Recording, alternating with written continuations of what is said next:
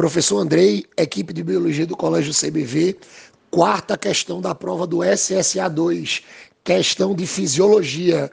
E assim, essa questão foi uma questão muito interessante, uma questão muito inteligente, porque ele misturou o sistema respiratório com animais que têm uma respiração ou têm uma fisiologia respiratória muito próxima da nossa.